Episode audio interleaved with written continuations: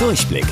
Die Radio Hamburg Kindernachrichten. Hier lernen auch unsere Eltern noch was. Moinsen, hier ist eure Toni.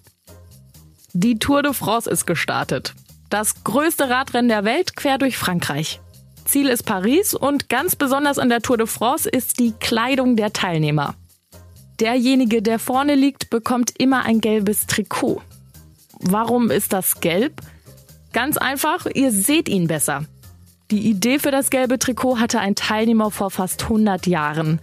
Damals gab es auch eine bekannte Sportzeitung und manche Radsportfans glauben, dass die Farbe dieser Zeitung der Grund für das gelbe Trikot ist, weil die ja auch immer sehr viel über Radsport berichtet hat.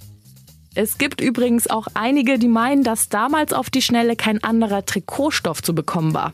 Nur gelber. 56 Tage bei 31 Grad. Das ist jetzt kein Kochrezept. Hier geht es um Schlangen.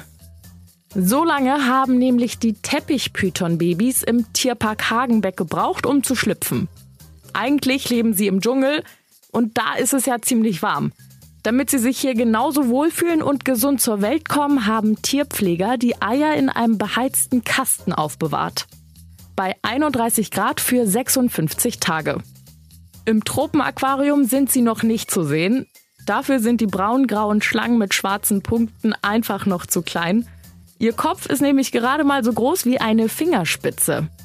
Und wusstet ihr eigentlich schon? Angeberwissen. Schlangenbabys haben einen Eizahn. Damit nagen sie sich beim Schlüpfen den Weg durch die Eierschale frei.